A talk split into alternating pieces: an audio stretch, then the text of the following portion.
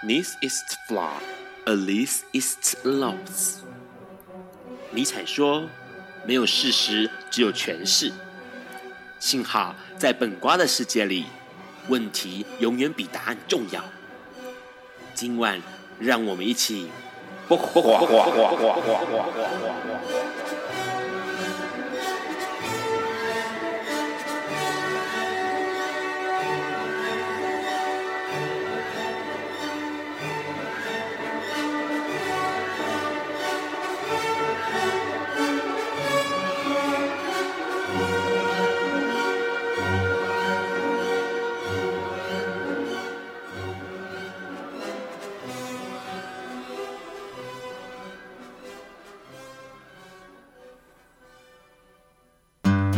Hello，大家晚安。今天是二零一九年二月七日，礼拜四晚上九点钟。你所收听到的是不瓜笨瓜秀 Live 直播，我是 Ron。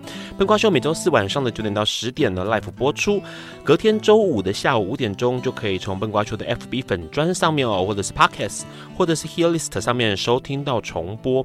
那如果待会直播的时段当中呢，收听有一些异常的话，请重开 Hi Channel 的 App 就可以继续收听了。那除了这个之外呢，还有一个重要消息要告诉大家，从三月七号开始，笨瓜秀要恢复。复到之前的 Plus Radio 电台来播出哦，同样是晚上九点到十点的时间，礼拜四，每周的礼拜四跟大家见面。那当然一开始要一定要跟大家拜个这个晚年，算晚年吗？因为还没有过到这个元宵节，应该还算拜年时间啦。那今年是这个迎接猪年哦，希望大家诸事顺利，而且呢，所有的心事情都能够心想事成。年节的这次在二零一九年年节哦，算是时间蛮长的，有些人可以放到九天的假期哦，不晓得大家可以跑去哪里玩？有机会的话，可以跟这个大家分享一下去玩的经验哦。那当然一开始呢，就要来聊一下这个礼拜发生的重要新闻了。每年到了过年时间，其实对于同志朋友来说是一个很辛苦哦、很煎熬的时间，因为啊要回这个老家哦，或者是跟这个长辈亲戚们碰面。那碰面的时间当然一拉长了之后，当然就各式。这样的亲朋好友就问一些呃可能不想要面对的问题啦，包括催婚啦哦，包括这个有没有交女朋友啦哦，或交男朋友啦，或者是这个被催生小孩子哦，那这个同志回家挑战其实相当大的。每一年呢，同志的这个社群当然就会有讨论到该怎么样去避免或者是迎接哈、哦、迎战这些招式哦，就各式各样的呃。杀骗这个杀红了眼问问题，打破砂锅问到底的问题哦。那这次同志咨询热线呢，提供过年一定要必备的呃五招，可以应对亲朋好友问感情事啦。那当然第一招可能就是闪躲啦。如果你还没有准备好出柜，或者是你根本不想要回答这个说谎话的话哦，那当然就可以用闪躲的方式来闪躲这些提问。那当然第二件事情呢，第二招就是说，呃，假如你有想要多做一点点的话，其实可以趁机表态哦，比如。说带上这个彩虹的小物啊，然后呢，在这个亲戚朋友问起来的时候呢，可以跟他们聊一下说，其实呃有友善同志这样的人存在，同时呢，也可以让亲朋好友多理解一下彩虹或者是同志友善这样的议题。那当然除了这个之外呢，其实也可以呃同时来试试看这亲朋好友们对于同志友善哦或者同志社群的一些看法，这种试探招也是不错的招式。同时，如果假设今天呃同志咨询热线提提供了第四招，叫做放大绝招哦，就是假设今天问到了不喜欢的问题，立刻可以变脸不离，呃，变脸这个不留情的离开，或者是温和。他就写说温和的问候对方不幸福的家庭生活，或者是用嗯啊哦啊这样子的回应来充耳不闻哦。那当然最后一件事情，假如你今天已经准备好出柜的，也可以趁这个时间来做出柜的动作。这是同志咨询热线提供大家过年的五招。虽然现在已经是初三了，但是未来在这个元宵节前，想必一定还有很多的这个碰面跟亲戚朋友碰面的机会跟时间，大家可以学起来。除了这个消息之外呢，当然，呃，面对到今年二零一九年。五月之前哦，在大家会开始准备要筹备，呃，在五月之后，五月二十四号之后可以做合宪婚姻、同志婚姻的事情，所以陆陆续续有许多人开始在网络上表态，或者是在网络上宣布一些、公布一些呃别人结婚的画面哦。那有一个 YouTuber 呢，他就提到说，他其实他很想很喜欢拍影片来分享自己的生活的方式。那里面就提到了是有一个他大学同学的婚礼，是女同志的婚礼。那这个女同志婚礼呢，是因为新娘的妈妈哦，非常的挺同志平权，她就写说，呃，在二十一世纪这是很正常的事情哦。其实，呃，陆陆续续看到有人不管是求婚的画面啊，或者结婚的画面哦，相信一定会激起很多朋友们对于婚姻这件事情的想象。那如果假设今天已经准备好了，其实可以思考一下，该怎么样面对未来结婚这件事情。那除了这个消息之外呢，当然在台湾有这种各式各样的婚礼，在国外也有。不过呢，有一个消息是。是这个泰国知名歌手，他在今天呃宣布，原本之前有三个，他有两个亲密爱人，也是三个人一起交换了这个。结婚戒指在澳洲的雪梨定下了这个婚约哦，但是目前状况是，呃，其中有一人要离开，剩下两个人，呃，来共度这个未来的婚姻生活。那到底离开原因是什么？不晓得。不过可以从这个新闻看到一件事情，就是，呃，不管不仅是同志婚姻在泰国这件事情是被理解的，而且接纳度更广，同时呢，已经发展到了不只是一对一的关系，有可能是三个人在一起的婚姻生活。这是这个新闻呃透露出来的消息。那除了这些关于同志的消息新闻之外呢，还有一个消息其实更值得我们大家留意的，也就是在今天消息传出来，中国有一点二万哦，一万两千剂的这个疫苗具有艾滋抗体哦，然后同时有一些小朋友小宝宝们已经受到了感染了哦。那这个消息是这样说的：上海的新兴医药股份有限公司呢，他们做出了一千两百。剂啊，一千一万两千剂的这个免疫球蛋白的注射剂，那但是这个注射剂呢，后来施打之后呢，江西有一名小朋友新生儿。最近身体感到不适，然后到医院检查的时候，发现他有一个呃身上带着 HIV 的这个弱阳性哦，但是在做检测的时候发现他呈阴性了，然后回去去查这一批上海新兴药局的药局的这个药制药的这个免疫球蛋白注射剂，发现里面其实有呃不已经有感染了一些呃纤维的艾滋抗体哦，所以呢，基本上对于很多这个大家来说，有新朋友的小朋友的家长们来说。相当的紧张，不过说实在话，这也是因为当初采血来源是不是有做过更严格的筛检，这是一个很重要很重要的关键哦。那在中国可能在这个地方没有做到很恰踏实的一个程度，所以让这样的免疫球蛋白注射剂流动到市面上去了。除了这个消息之外呢，跟 HIV 有关的还有一个，就是在今天，川普总统呢，美国川普总统在这个国情咨文演说当中呢，他呼吁两党希望能够自立让这个美国在十年内能够消灭 HIV 病毒哦。哇，他这个宏愿发的很大哦，因为他就提到他说他想要提出预算，而且希望民主党跟共和党的人都必须要做出承诺来，让美国在十年内能够消灭 HIV 病毒。这件事情其实说出。出来之后呢，很多人会觉得很惊讶哦，因为过去其实已经投注了很多很多全球的这个资金在研究 HIV 病毒或者是在医疗上面，但是其实似乎到进展到现在有一个程度，但是还没有办法完全的消灭。所以呢，川普他就提到说，我们已经做到了难以置信的进步，非常了不起，但是一同会希望为团未来一同齐心。齐心协力，在美国或其他地区能够战胜艾滋病病毒哦。那这件事情其实很多人会觉得，呃，很有宏愿。然后同时呢，也展开一个新的这个想象哦。因为川普他的这个呃，当然大手腕呐、在未来投注他的投注下更多的预算的话，有可能可以让这个 HIV 研究更加的加快脚步。这是以上这个礼拜的各种新闻了。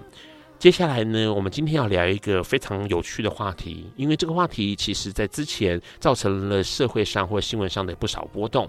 那待会也要请我们来宾多聊聊之前，我们要先听这首歌。这首歌是莫文蔚带来的《如初之光》。有一天，亚里斯多德在河边洗脚，他看了看身边的学生，将脚抽出水面，再踏入河中，说：“此水已非浅水。”另一位古希腊哲学家赫拉克利特也说：“人不能两次踏入同一条河中，因为无论是这条河或这个人，都已经不同，就如同历史上的今天。”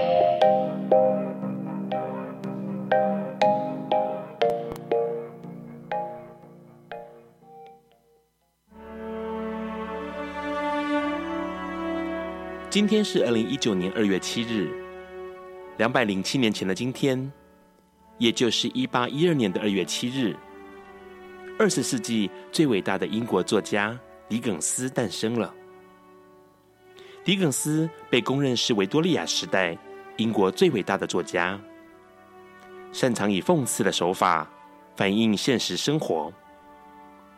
他在有生之年便已经获得空前的名声，作品更是在当时广受评论家与学者的肯定，直到今日依然是大家公认的经典。狄更斯出生在英国英格兰的普茨茅斯。十岁时，他的父亲因为债务问题入狱，一家人随着父亲搬到牢房居住。狄更斯也因此被送到了伦敦一家鞋店做学徒，每天工作十小时。这段尝尽艰辛屈辱的童年，让他自幼看尽人情冷暖。这也是为什么狄更斯的作品相当关注社会底层的生活状态。虽然狄更斯没有接受太多的正规教育，但他仍靠着自学颇有成绩。成年后的狄更斯进入《晨报》报社，成为一位报道国会辩论的记者，专门采访英国下议院的政策辩论。也时常采访各种竞选活动。这段时间，他在许多刊物上发表文章，并集结出版了散文《博兹札记》。这是他第一本散文集。二十四岁那一年，他出版了小说《皮克威克外传》，让他一举成名。这本书描述皮克威克与三个朋友。在旅行途中的一连串遭遇，其中详细描写了当时英国的城乡问题。这一本书出版的第一年销售不佳，只有五百本。但到了隔年，《皮克威克外传》内容描述的议题成为话题焦点，社会上不仅出现了皮克威克热。到处甚至可看见与皮克威克有关的商品。这本书后来更成为文学经典。狄更斯后来连续创作了多部广受欢迎的小说，包括大家耳熟能详的《孤雏泪》、《尼古拉斯·尼克贝》。三十一岁那一年，他完成了轰动一时的小说《小气财神》。当时，狄更斯其实只是为了解决燃眉之急的债务，才动笔写这个故事，却没想到《小气财神》出版短短一周时间，六千本便狂销一空，至今甚至是史上最受欢迎的圣诞故事之一。世界各地也持续有着各种改编版本的电视剧、电影或舞台剧出现。三十七岁的狄更斯完成了自传体小说《块肉余生路》。这部小说的内容是由狄更斯个人生命经验转化而来，深刻描写了贫困与艰苦的底层社会。这部作品似乎也是狄更斯写作生涯的转捩点。在那之后，他的小说更为尖锐，并具有强烈批判性。包括《荒凉山庄》、《小杜丽》或《双城记》等，这些作品内可以看见狄更斯用尖酸刻薄的讽刺，表露他对社会的看法与批判。他对社会阶层的抨击与对贫穷的关注，让他在高超的艺术手法下所描述包罗万象的社会图像，能绽放出惩恶扬善的人道主义精神。塑造出许多出众、令人难忘的人物。狄更斯写实主义的写作观点，启发了不少东方文人。同样描写下层平民的中国作家老舍，就曾在狄更斯的作品中获得挣脱中国小说文体拘束的力量。狄更斯晚年也尝试创作侦探小说，但第一部都还尚未完成。五十八岁的狄更斯便因脑溢血过世。他生前曾希望身后能以节俭、低调、完全私人的方式安葬于罗彻斯特座堂，但狄更斯的家人随即接到维多利亚女王谕旨，令狄更斯安葬于西敏寺诗人角。墓碑上写道：“他是贫穷、受苦与被压迫人民的同情者。”他的去世。令世界失去了一位伟大的英国作家。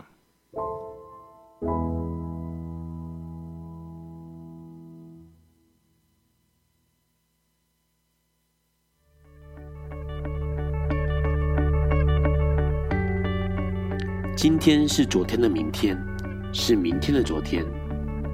今天可以是去年的今天，前年的今天，甚至是历史上的今天。但今天不会重来。你今天过得如何？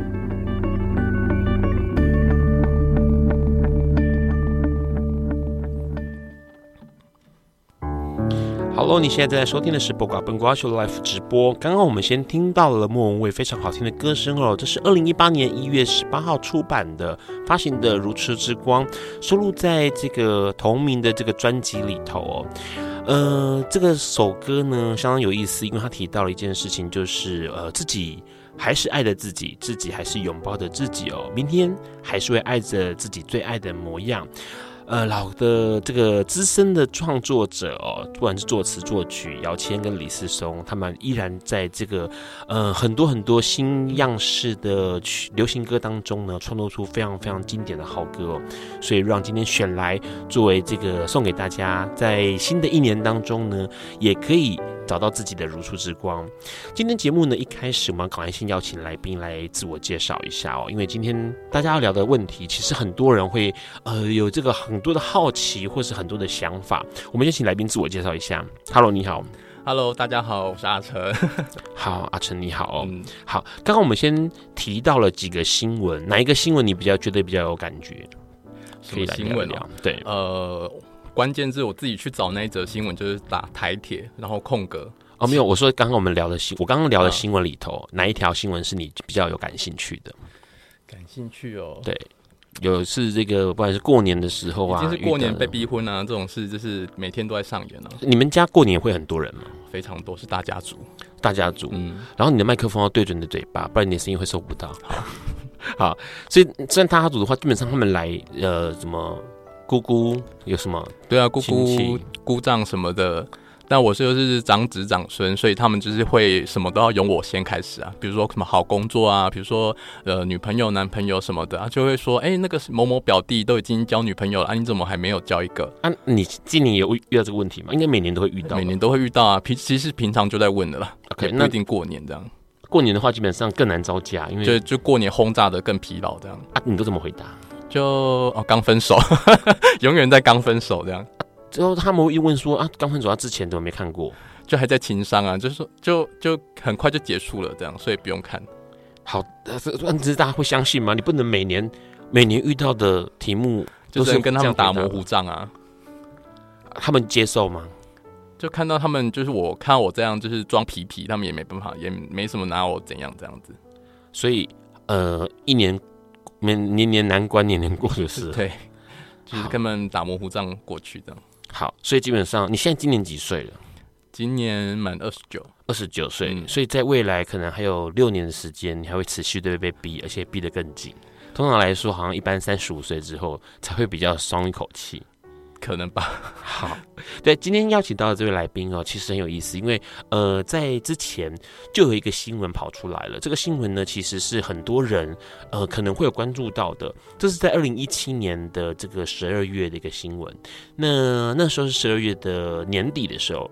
那所以那时候呢，其实呃有这个不管是电视媒体或是报纸媒体，都会去提到一件事情，就是裸拍族攻占了这个彰化车站哦，彰化火车站，然后同时是有照片的，那照片当然就是用了很简单的模糊马赛克来做一个遮饰哦。那这个新闻呢，其实呃当时。出现的时候，很多人都会很意外，而且很很惊悚。应该说惊悚的原因是因为呢，其实很多人会想到说，哎、其实可能自己也有裸拍过啦。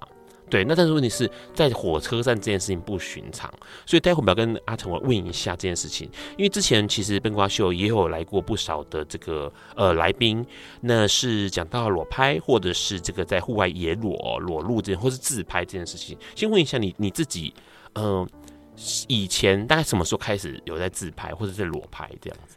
我回去看我 Google 的第一张相片，发现就就是我从大学开始就有在自拍这件事了。大学，对，所以应该是就是比如说我从买到一些好看的内裤，就会在房间里样子拍。OK，所以那时候还是在呃室内就对了。对，都在室内，在室内，那是大学的时候。所以他是啊三十几岁，二十一，差不多二十一岁是八年前。嗯，OK，那可是后来开始会有在户，因为毕竟这个照片出现的时候是在户外拍的嘛。对，所以什么时候开始变成想要在户外拍？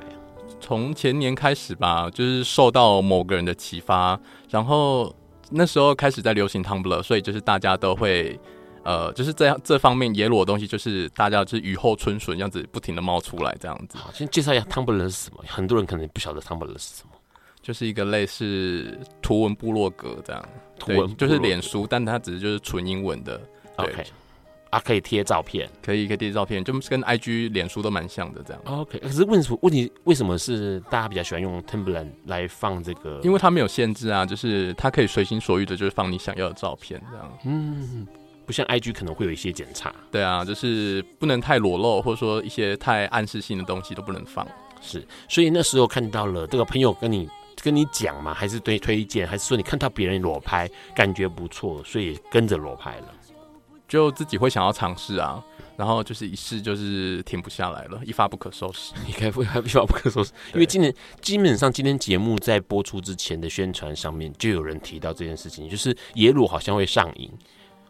对，就其实它是一个很舒服的环境啊，就是裸露，就是融入在大自然里面。好，待会我们要跟这个阿成来多聊一下，多问一下，因为。野裸真的真的真的会这么冷 融入大自然？会不会被蚊子咬啊？哦，或者是这个很热或很冷呢？哈，好，待会再跟阿成多聊一点。之前呢，我们要先听这首歌，这首歌是阿成呃为大家点播的歌曲，刘若英。后来你现在在收听的是播瓜本瓜秀 Live 直播。刚刚我们先听到了后来哦，刘若英非常著名的一首歌曲，这首歌收录在一九九九年，哎，我等你这个专辑里头哦。呃，刚刚其实 Ron 在上一首歌里头说到《如初之光》收录在《如初之光》专辑是错误的，收录在我们在中场相遇这个专辑里头。好，呃，纠正一下啊、刚刚我们先提到一件事情，就是呃，阿胜哈，他其实阿成他其实对于这个裸拍，在大学的时候开始就开始自拍了。哎，其实有朋友跟你说过，你为什么，或者你自己有想过为什么自己这么爱呃野外裸露或是裸露自拍吗？嗯，认识我的朋友，他们都说，因为可能在家里太过压抑了，因为像我们家是比较传统的家庭，算是就家管严，对，他们也不喜欢我晚归，去哪里都要报备什么的，然后就是说会造就好像出去外面就是好像得到解放，所以才会拼命脱衣服。我朋友都这样戏称啊，是对。好，所以我们回到刚刚那个话事件上面哦，其实那个时候在二零一七年年底的时候呢，呃，就是很多人会。在这个过去有上过笨瓜秀的一些喜欢裸露的或者野外裸露自拍的朋友们，他们其实提到一件事情，就是他们会挑荒郊野外，嗯、或者是没有人的地方，或者是辨识不出来那个地方的呃地点来拍照。嗯、那为什么你们会想要在这个车站拍照啊？那时候是什么样的？当时就是是很认真的想要经营 Tumblr 这个东西，然后上面都会有很多贴文嘛，那就跟脸书一样，会想要获得更多的赞数。对，是就是点点多更多的爱心，然后就是会挑一些就是更厉害的地方，想要去突破，去拍不同的风格。是对，像我当时我就会想说，我想要拍有山有海，后来又有都市的风格，是就是不不同的感觉，才不会好像就是说哦，我一直在荒郊野外，我是住在乡下吗？还是怎么样的？我希望就是会有交，就是各种主题交错，所以就会不停的挑战，就是不同的地方去做拍摄这样子。是当然就是说，汤呃 Tumblr 上面也会嗯。就是要比，比如说要比生殖器大小也比不过人家，或者说要比一些就是呃特别，比如说呃多 P 啊或什么一些东西，也比不过人家。那不，我们就是比一些 对不挑战不同的场地这样子。对，好，所以你之前除了火车之之外，你有拍过最特别的地点是哪里？最特别的地点，就最厉害的，就很特别了，就是很很就是很厉，就是印象很深刻的。除了火车捷运站吧，捷运站对，好，基本上那时候他们就那时候是几个人去拍呀、啊？因为看起来那個火车当时是还有另外一个同伴，对，也有同伴去拍。对，好，那所以呢，基本上在那个呃拍摄过程当中，其实是已经计划好了，还是临时兴起？呃，已经计划好了。我们就是那时就是住在中部，那我们就是不停的在搜索，就是说哦，中部还有哪些景点我们可以去跨组的这样子，就是方便去的地方这样。是。那最后我们就是选定了火车，我们选定在就是平日深夜的末班车，就是火车快要收班的时候，那个时候就是一定比较不会有，对，不比较不会有乘客这样子。对，那是几点？末班车一点。十二点十，对，我们差不多十二点就出发了，这样，嗯、对啊，十二点就上车，然后就是换了很多车，我们就是在找一些比较空旷的车厢，没有人的车厢，对，或者说在月台上面这样。是，不过基本上，呃，刚刚提到有月台上面或者车厢上面，可是您说那时候没有想过说会有监视器吗？或者是我们自认很小心在躲监视器。自认为，但是监视器无所不在。对啊，可能后来才发现是原来是无所不在的啊。对。好，那那时候其实就是变成说，呃，规划好了是算是十二月底的时候嘛，因为见报的时间、新闻报道的时间是十二月七号，所以你们的是是什么时候拍的？哦，那应该是就是一个月前，一个月前。对，OK。然后那时候拍了之后，那些情况就是怎么安排啊？就是说搭了搭了车，然后过去，就跟另外同伴我们在讨论，就是说，哎，看哪一间时间我们要搭到哪里，然后再回程，那时间刚刚好，可能差不多，那比较没有人这样子。是。对，我们就开始就是火车时刻表，我们就一般一般的在看这样，那我们就是搭过去看找地点，这样先做一个场刊这样。嗯哼哼，对，好，所以到了之后，呃，在月台上面的时候是，呃，你有拍，然后你同伴也有拍，然后有互拍这样子。对啊，就我们就互相互相拍，互相把风这样。可是有趣的是说，其实那时候看看呃看照片上面很多灯是亮着的，就是月台灯啊这些是亮着的。嗯，当然，所以站务人员还是在吧？还是在啊。哇，那很大胆哎，就是不怕站务人员突然跑出来，所以要 P P P 说，哎、欸，我也要拍这之类的。当然要找一些死角吧，okay. 可能就是比较，还是有一些比较，就是比较不容易被发现的地方，或者说监视器可能没有直接照到你的地方，可能会有，比如说消防栓啊，或者是柱子作为掩体，这样你就可以躲在后面脱衣服，然后就速速的赶快拍一张。是对。好，因为基本上这个照片哦，其实有些朋友可能会有印象，然后但有些朋友会觉得说，这个呃照片是很难去理解到的，因为它呃是比较呃怎么说，地点上面来说是相当特殊的一个地点。那它的在月台上面，然后同时呢，我们阿胜阿成是在一个算是那算什么呃呃座椅上面。长凳座椅上面，然后拍的照片，它有一个是有些是站姿的，然后有些是躺着的姿势这样子。好，那那个东西其实拍完了之后，你们就直接上传了 Timber 了吗？呃，没有，我们是十一月做拍摄，然后我们心想就是说，哦，大概一个月之后，可能监视，就算真的有被拍到，那监视器的画面可能也被洗掉了。因为监视器这种东西不会有人时时刻刻去盯着它看，是对。那我们相信，就是相坚信，就是说，哦，一个月之后应该洗掉，所以 po 上去应该比较没有关系。这样好，所以是拍完了之后一个月再 po 的，对。然后 po 了之后多久之后就见报了？好像一周还两周吧，没有很没有没有没有那个没有印象，没有太久时间。对，因为因为其实你刚刚说你是 po 在一个算是呃算是。呃，公开的平台，但是呢，它还是有这种十八禁的保护的，对，还是可以做一些简易的设定。那这个十八禁平台，换句话说，你会觉得是什么样的情况之下被媒体记者们取得这个照片？嗯，或许有人可能，呃，有心人士去故意要去爆料，或者是有人刚好是记者是圈内人，那可能为了写新闻，对啊，okay, okay. 嗯嗯，去找到的，对，对，有这两可能吧。好，因为说实在话，这样的呃，说实在，你们已经是在一个需要输入密码才呃才可以检阅的这个平台上面了。它其实已经受到某一个程度的保护了。那换句话说，其实你不是 po 在一个随随便便不需要密码，然后也没有提醒这是十八十八禁的这个这平台上面。哎，对。好，那基本上你这样 PO 了之后呢，然后新闻报道出来说，其实你那时候是第一时间看到吗？还是有朋友转达你才知道？我也是朋友转贴给我才看到的。对，我平时也没有在看新闻，那朋友 PO 给我说，哎、欸，我竟然上报了，我自己也是吓到。但朋你朋友是是跟你一起拍那个朋友，还是说不是？就是好像是之前一起哎、欸，之前一起拍过的朋友。OK 啊，但他们怎么知道是你？因为那个媒体都会遮住脸啊。他们说，呃，因为看我 Tumblr 有分享啊，所以他们就知道是我这样子。Oh, okay, 对啊，就是你 Tumblr 是是 po 这个无码版的，就是有脸部有打码。等下你没有打码，对，脸部有打码。OK，好，所以他们就连接到说这应该是你，然后就传讯息给你看。嗯、对，那你看到报纸或者是电视媒体之后，你的反应是怎么样？其实我还好，当下没有做太多的想法。对，我也没想到后来就是会变这么严重，这样。没有很惊讶吗？或是很很紧张、很害怕或什么的？没有，也没有。那时候连就是紧张，也就没有想太多，脑袋一个空白。嗯，大概是这样。为什么？因为从来没有遇过这样的状况吧？对啊，后来想说，就算真的有上报，那后来也就是可能一。一周之后，可能就是水过 船过水无痕这样子。OK，对，嗯，就是会认为说，也许媒体有报，但是报完了，可能就是、嗯、那就算了。对啊，不了了之这样。对，但是没有去想到说，是不是有可能会会有后续的状况哦？因为其实，呃，阿成这个事件呢，后续就发展出来了，他遇到了检警哦这方面的困惑，同时呢，检警也希望他能够到案说明。那待会我们要跟我们的阿生聊一下。他怎么样去面对这些事情？然后在这个整个过程当中，他遇到了哪一些状况？包括检警怎么样去跟他呃问呃询问呢？或者是去理解这个状况？那他们态度又是如何？然后我们的阿成他当然怎么样去面对这些事情？在这个之前，我们要先听这首歌，是炎亚纶的《亲爱的怪物》。好了，你现在正在收听的是《播瓜笨瓜秀》Live 直播。刚刚我们先听到了炎亚纶在这个二零一八年九月的一个 EP 哦，《亲爱的怪物》。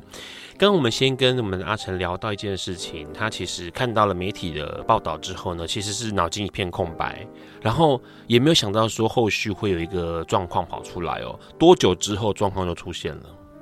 大概新闻出来之后一周左右，警察就打电话到我家里来了。是对，然后他们就先问我说：“哎、欸，你知道你在某某地方做了什么事吗？”我一开始还装傻，是就是 想装傻，就是糊弄过去。那没有，他们就是跟你说：“哦，你在那边是不是干嘛干嘛了？”对，那他们既然都知道了，你在装傻也于事无补。是，所以就只好跟他们坦诚。那他们就要求你大概一周后去到他们那边去做笔录，这样是是哪边的警察？呃，台铁的是中部的还是南部的？中部的，中部的，对，就事发的那边的警察是。对，然后所以变成说，他都是电话里面跟你讲，然后要求你在两呃一个一周内去跟他们碰面。对，就是有跟他们约定时间要去碰面做笔录。是，那那个状况发生的时候，你怎么怎么就是想说怎么办？我要给他们处理吗？还是？对啊，就是当下就是这是要接到紧张呃警察电话，是紧张要死了。是对，那一开始也是哦，真的也是还是脑筋一片空白，真的不晓得怎么办。对，对，就是当下我真的只有放空，完全就是无法思考。然后到后来才开始，就是哦，寻求一些，比如说像脸书上面的朋友啊，有些法律背景的，开始问一些，呃，寻求大家就是该怎么做这样。是对，然后得到什么样的？得到很多人有说啊，就是比如说，嗯，啊、去 怕我怕被寻求，可能就是啊，要记得就是要。进去警察局之前要先打卡什么的，记录一下你人的时间，或者说你人在哪里，这样才不会就是进去好像做笔录，他们要对你逼供。对，进去太久之类的。对，进去太久。OK，然后还有什么？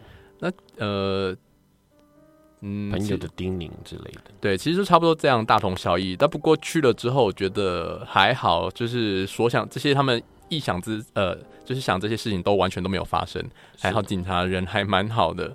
对，他们也是有先问我很多，就是当时先先先这个先等一下，因为重重点的是，其实 Ron 会想要邀请阿成来讲在这段经历，因为相信有很多朋友可能会在、嗯、呃过去或者是在未来也遇到相同的状况哦，因为自基本上在过去的时间里，很多警察会做钓鱼的动作，那所以钓鱼动作呢，他可能在网络上面抓到一些呃小把柄啦或什么的，就跟你约谈，或者是想要找你去呃警察局泡泡茶，然后呢，基本上在这个警局里头。会有一种状况，就是他们可以不需要出外勤，但是他们就可以透过这种网络上面的，它也不叫网络犯罪，但是问题是他可能有一些漏洞，可以让他赚取一些这个呃业所谓的业绩啦哦。所以呢，想要请阿成多聊一下，就是说那时候其实，假如像你刚刚说到了，朋友告诉你说，所以你还是去了嘛？那你去的过程当中，当然你就是做一些准备，避免被这个行求或者是待太久。对，那除了这个之外呢？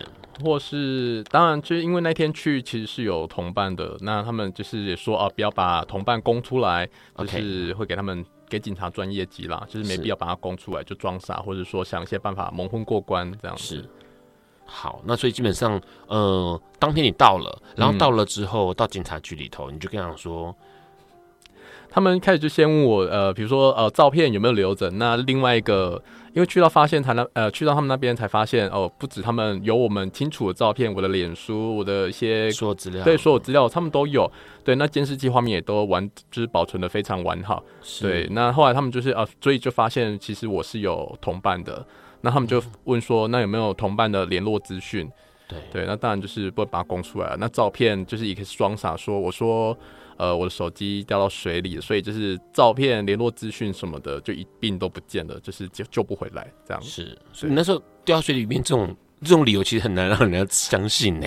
但事实上真的是这样，就是我前一阵子去那时候去宽子岭泡温泉，然后就是也是为了爱拍照，然后手机不小心跌落温泉里，然后就是真的面板，哦、对，完全就是被温泉水毁损这样。所以基本上因为。呃，你又很爱拍，所以当你这样讲的时候，其实警察不疑有他。是，但他们也，嗯，还好，他们也没要求我，就是说交出手机，他们要做检查。OK，这个动作是没有的，没有。好，那是那时候还有什么状况是你觉得，呃，跟想象中不一样？想象中不一样，对，比如说大家可能说会有刑求或干嘛的，并没有。但其实他们就是会问很多，用各种方式，比如说，呃。用各种方式想要就是套出你的话，你跟同伴，那你的照片还在不在？那你们还去了哪里？就是搭了什么火车？嗯、几点的车？就是会想要套出更多细节的部分。但一个月前谁会记得清楚？对啊，就是我就是也是跟他们装傻或糊弄过去，尽量。嗯，对。然后后来他们其实。呃，这些事情都会记下来吗？还是说就听一听而已？有啊，他们会记下来，就是会重点，他们就是会做笔记这样子。OK，对，就先把我带到房小房间，就是把一些细节的部分问完，那他们觉得问的差不多了之后，才把我做叫到就是他们外面的办公桌那边去做笔录。细节是什么意思？就是事发经过，你们去哪里拍照什么的，或者说搭几点车什么的。哦，那我笔录跟细节有什么差别？笔录他们就是要。就是要公，就是呈堂给那个检察官的。那细节就是说，他们想要就是调阅出更多的，比如说我的我的同伴什么的照片这些的。嗯嗯，对。好，所以基本上警察他，呃，这个过程会不会是很，呃，很凶恶的，还是说警察人还蛮好的？一个是是两位警察，那一个是有年纪的男警，跟一位很年轻的女警。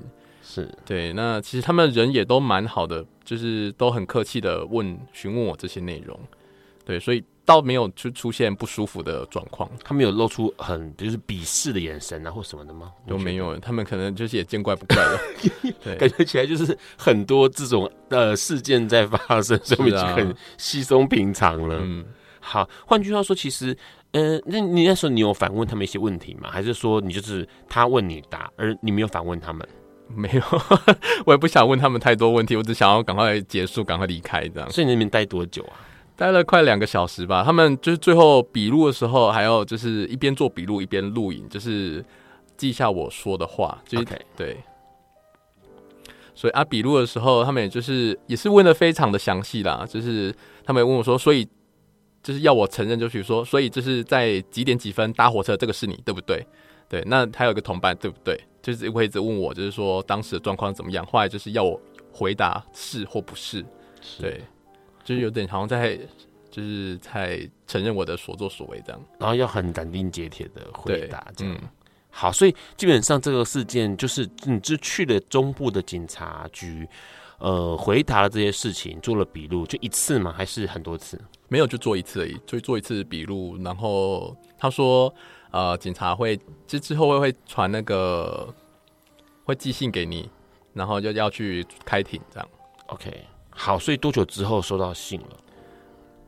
大概一个一个月吧，一个月。对，去警局之后的一个月就收到了一个信件。是啊，信件是什么样的信件？就是要叫你去开那个侦查庭啊。嗯哼，对。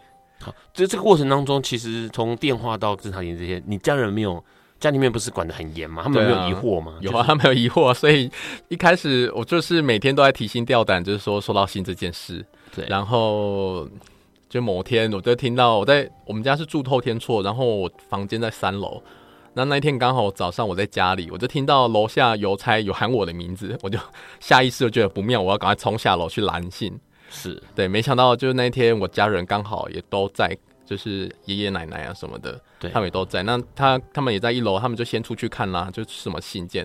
那一看哇不得了，是法院寄来的信，那名字还是我的。对对，他们就整个说阿里奇，就是用台语问我说你是去做什么？对对，是做什么？为什么法院要寄信给你？对，对，那当我当然是二话不说，就先把信抢过来了。对，赶快先就是躲到自己的房间去。那你没回答他们吗？回答他们有啊。那我后来说，呃，是因为我那个停车罚单没缴，所以法院来做那个催缴通知。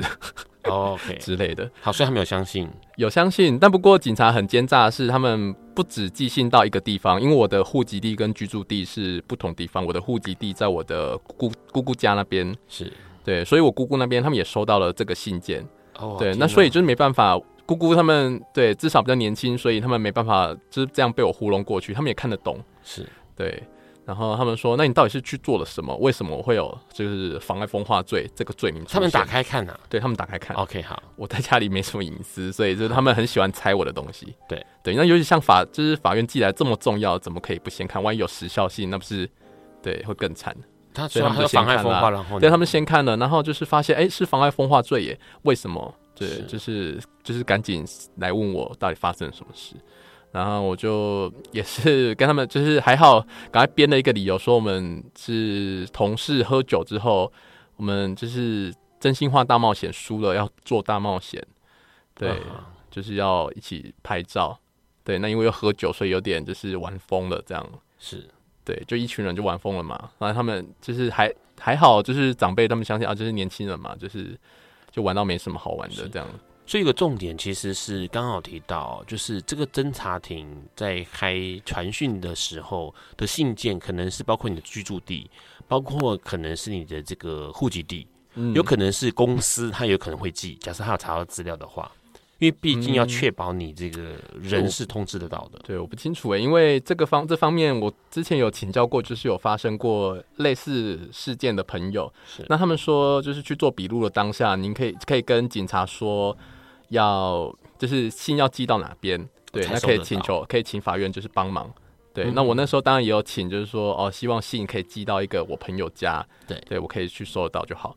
但他们就是没有照做，还是记了居住地跟户籍地，到处记，对，到处寄。好，基本上这个事情这样子发生之后呢，待会我们要跟这个阿婶来跟我们对聊一下，是他当上了侦查庭的内容哦。因为很多人想说，好，我今天收到了这个信之后呢，我就非去不可嘛，因为侦查庭已经发出了通知了。那去了之后呢，到底被问了什么？那他的逛状况会不会像跟警警局一样的顺利呢？待会我们请阿成跟我们多聊一下。在这个之前，先听这首歌，彭佳慧带来的《大龄女子》。爱因斯坦说：“这世界不会被那些作恶多端的人毁灭，而是冷眼旁观、选择缄默的人。”苏格拉底说：“世界上最快乐的事，莫过于为理想而奋斗。”今晚，谁来跟我们说悄悄话？名人悄悄话。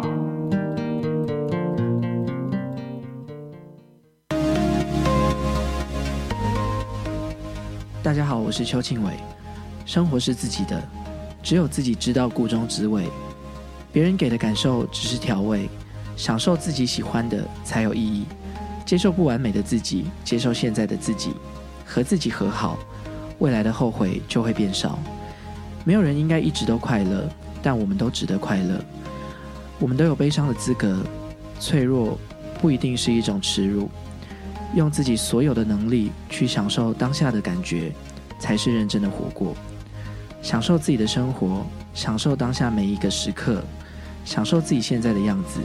你不是孤单的。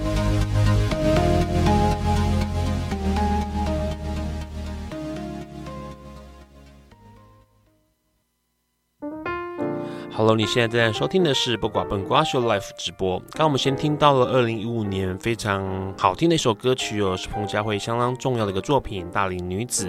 这首歌呢，其实在当时推出，一直到现在还是很多人很喜欢这首歌曲。刚刚我们先跟麻神聊到一件事情哦，他收到了侦查庭的这个传讯通知了，所以后来你就准时赴约了。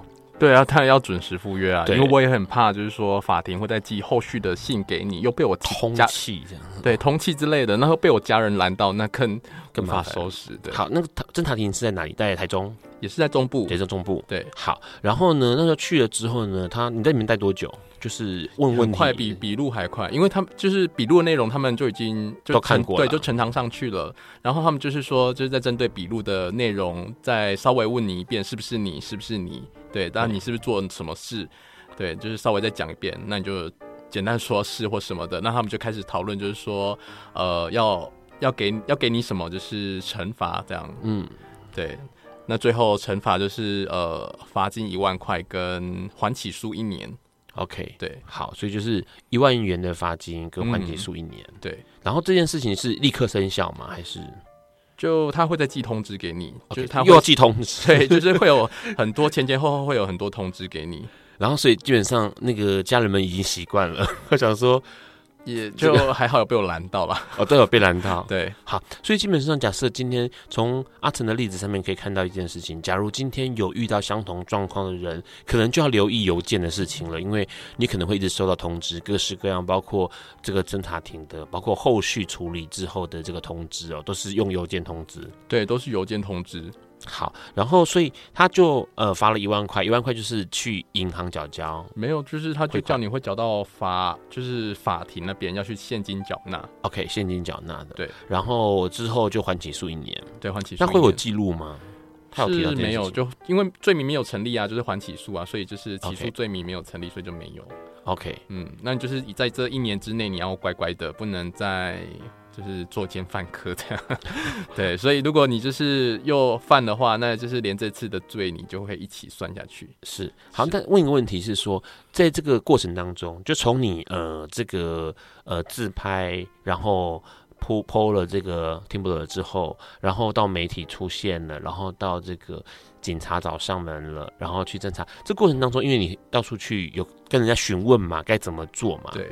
那你有没有遇到一些相同遭遇的朋友？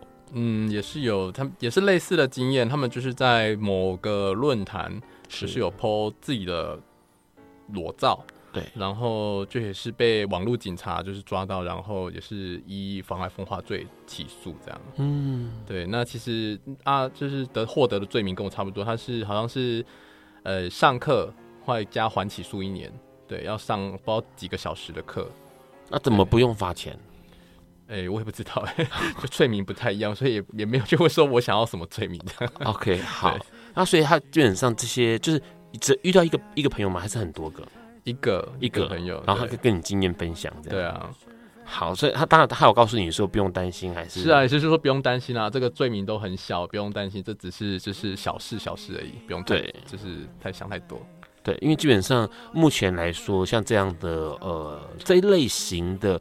抓的比较严重，或者是是抓起来之后罪名比较大的，大概都是跟呃药物有关。嗯，对。那那我们先不要去提那个杀人放火的事情了。那但是药物可能比较有关系，比较严重一点。但是就是基本上裸露这件事情的话，有很多的这个法律上是可以求助的，而且重点是，嗯、呃说实在话，那时候你也不是公然的。在这个火车站人来人往的地方做这件事情，对，当然不是啊。但他们法法就是官方那边，他们认为就是说你在那个场所就是公众场合，所以就是适用妨碍风化罪这一条。所以虽然他们不管有没有人看到，反正你在那个地方做了这个事，他们就认定。OK，对，那还有细节啊，比如说，那你放在网络上，他们认为你是散播不雅照，对对，这也是罪名成立的。OK，好，所以基本上他那时候定出来的罪名就是加加上，呃，是你这个在公共场所，好，嗯、然后虽然是几点钟，那先不管了。然后第二件事情就是你散播，对，OK，那还有什么吗？基本上就这两条，这两条一条五千块公然，对，好，好，在散播跟公然公然裸露这样，公然裸露，嗯。好，那只是说像这样的过程，包括也罚了钱哦，然后也做了缓起诉，会未来会影响到你自拍吗？或是再继续野外拍照？就当然会挑地点啦。以前就是说，哎，要经营这样个一个社群媒体，所以就是会想要挑一些厉害的地方来获得更多的赞。那现在就是没有在经营了，所以也还是爱拍照，但就是不太会挑那些太可怕的地方了。哦，因为之前那些地点是为了要冲人气的之类，对，或者是增加那个挑战难度的，对。对好，所以基本上没有在经营了，因为基本上现在 Tumblr 也完全废掉了嘛，啊，就是关于十八禁的这些全部都不能放了。是的，好，那基本上听起来阿成现在呃换了一个模式，还是会自拍，还是会裸露，还是爱拍照，对，对，但就是不再挑那种太可怕的地方。当然，就是说你在溪边啊，或者说在海边这种户外，对户外这种地方裸露很正常啊。是是，所以就是会尽量就是试选地点，不再会挑。就是有法条可以抓你的地方。好，所以像网络上面一些在什么 IKEA 啦、哈大卖场啦的朋友们，可能要小心一点，留一点，因为毕竟还是有监视器的。万一他们那些就是外商公司要认真起来抓的话，觉得这是又 也是非常可怕。对，所以基本上这件事情是阿胜过来人来告诉我们的一些状况。呃，下一个礼拜我们的来宾会是一位英文老师，他叫安德鲁，他告诉大家怎么样把英文念好哦。毕竟新的一年开始，相信很多人想要不管是加强自己的英文，或者是想要让这个呃原本不是那么英文不是那么好的人，可以再更往前一点。下礼拜我们欢迎安德鲁老师来跟我们讲如何学好英文。今天很高兴能够邀请到阿成来跟我们分享他的经验，谢谢你，谢谢大家，晚安喽，拜拜，拜拜。